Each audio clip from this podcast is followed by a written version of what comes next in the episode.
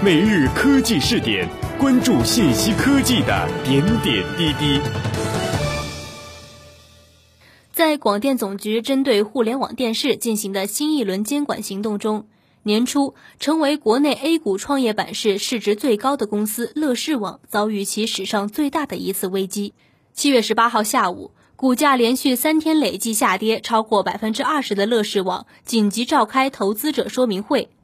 乐视副董事长刘宏、董事会秘书张特、副总经理袁斌等众多董事高层出现在公司总部十七层大会议室，回答投资者关心的问题。彼时现场座无虚席，气氛也显得紧张凝重。在多位高管就核心问题回答现场基金经理提问一小时后。乐视董事长贾跃亭通过视频连线方式出席了会议。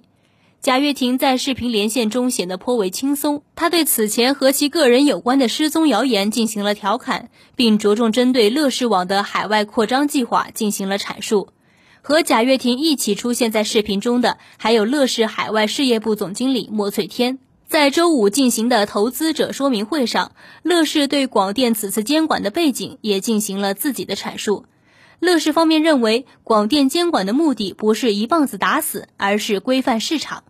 乐视网整改后和牌照方的合作还会持续下去，未来乐视和广电双方联系会更加紧密，配合广电可管可控政策，保证产品合法合规。值得注意的是，由中宣部党建网与公司共同打造的党建频道已于周五在超级电视上正式上线。事实上，在沟通过程中，乐视多位高管都强调，此次外界和资本市场对于乐视受广电监管政策影响的反应过于激烈，大大超过了乐视内部管理层的预期。在投资者会议上，乐视方面称，本次广电的通知整改也仅是暂停公司的机顶盒业务，待整改完成后，将快速恢复和各牌照方的合作。长期来看，不会对公司的机顶盒业务、超级电视以及乐视生态的商业模式带来影响。昨日，乐视网发布了复牌公告，再次向投资者重申了投资者会议的重要内容。那么，这家屡屡创造股价上涨神话的全内资互联网公司，究竟能否挺过此次危机？政策危机是中枪还是个案呢？来自中金的一位基金经理表示，乐视股价的连续下跌并不简单，因为乐视盒子在乐视商城的下线。市场的担心在于乐视的超级电视业务以及乐视构建的平台加内容加终端加应用的生态模式能否维系。显然，如果乐视长期无法恢复和牌照方的合作，乐视在客厅终端和内容收费模式上的构想将无法落地。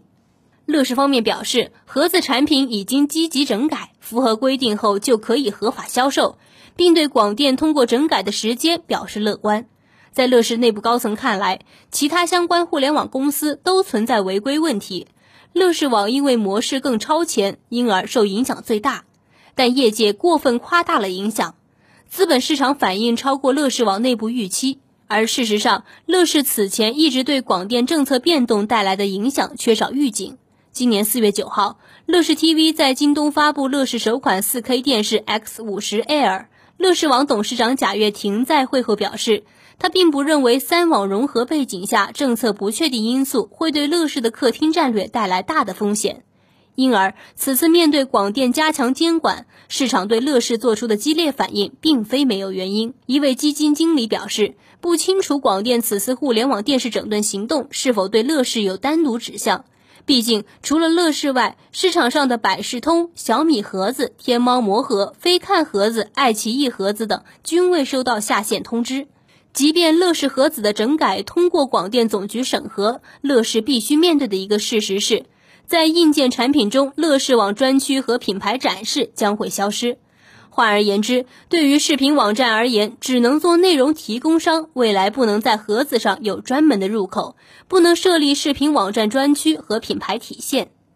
国家新闻出版广电总局网络视听节目管理司司长罗建辉此前公开表示，设备生产企业互联网站不得设立集成平台和内容平台，商业网站可在内容上参与，方式是向自主的内容平台提供版权节目。某种程度上，乐视盒子等产品此前已经越过了播控和内容平台，涉及内容运营。乐视声称其平台加终端加内容加应用的生态模式未来不会改变，但是在接受广电整改后，乐视的这种生态模式也势必需要重新调整构建。